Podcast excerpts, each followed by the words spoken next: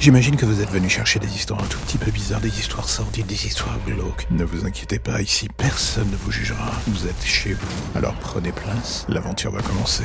Bienvenue dans l'ombre des légendes.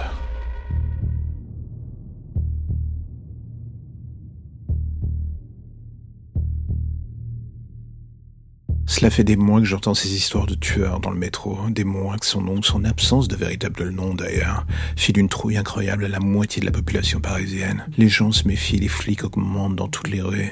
On se dit un court instant qu'on va être en sécurité dans ce merdier grâce à tout ça, et en fait, en un clin d'œil, on finit très vite par se rendre compte que non. Je ne suis personne dans cette jungle qu'est Paris, juste un pauvre flic perdu au milieu de tout ce merdier. Mais jour après jour, je comptabilise les dégâts qui se produisent dans l'ombre, ces vies foutues en l'air et ces criminels que l'on doit laisser partir pour la simple les bonnes raisons, qu'on n'a pas le choix, qu'on n'a pas le droit, qu'on n'a pas le droit avec nous.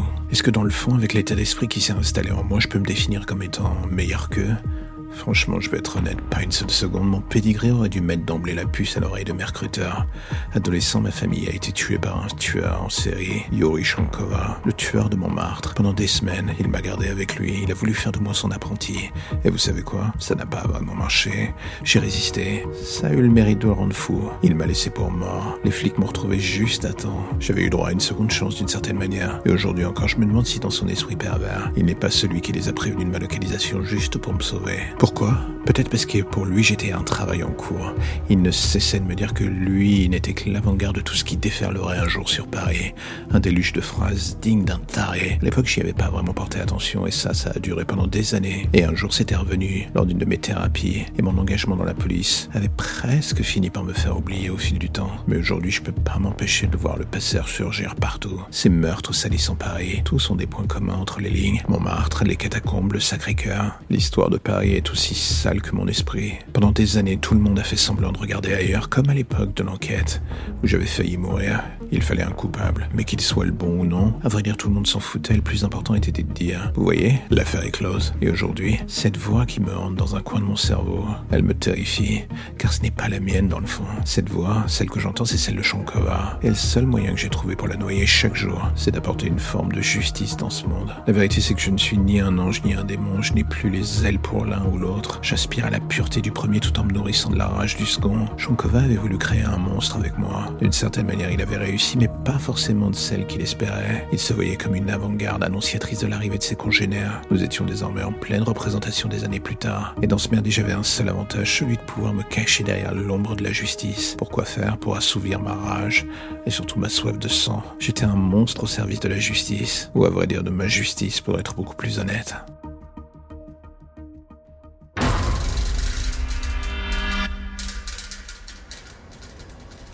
La légende dit que si l'on s'enfonce suffisamment loin dans les bois de Salem le soir d'Halloween, le chemin vers la maison des sœurs Jones vous apparaîtra. Morte en 1700 et quelques, les deux sœurs étaient des soi-disant sorcières. Enfin, pour la première, c'était le cas, Annabelle. La seconde, Jessica, était quelque chose de plus obscur. Les villageois de Salem en avaient toujours eu peur, elle était vue comme l'enfant du démon. Née d'une mère prostituée et d'un père alcoolique, elle avait toujours été vue comme quelque chose qu'elle n'était pas, un monstre. J'entends par là qu'un monstre est facile à catégoriser, les motifs l'animant aussi.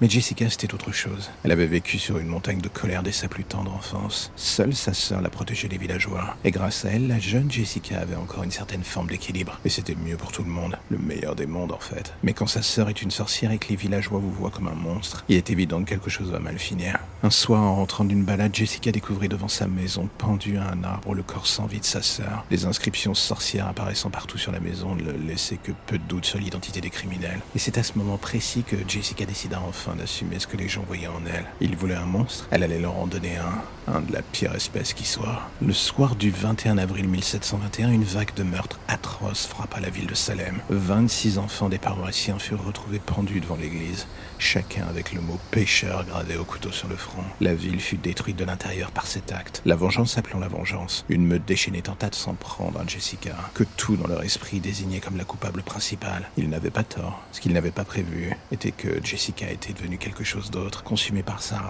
Elle avait passé un pacte avec quelque chose de bien pire que la mort. Une âme qui, en échange de son bras armé pour frapper les citoyens au cœur de la ville, lui assurait sa protection dans l'enceinte de la forêt. Les assaillants furent massacrés avant même de pouvoir comprendre ce qui les frappait. Et depuis ce jour, la maison des sœurs Jones, tout comme elle d'ailleurs, devint une légende urbaine de Salem. Le genre de celle que l'on veut oublier, à jamais dévorée par la forêt. Le nom des sœurs, tout comme la maison elle-même, ressort parfois au gré des faits divers sordides ou de disparitions de campeurs. Alors si un jour vous passez par Salem et que par mégarde, vous vous perdez dans les bois. N'oubliez pas que vous n'êtes pas seul dans ces lieux, mais que Dieu ait pitié de votre âme si vous tombez sur Jessica. Personne ne pourra rien pour vous.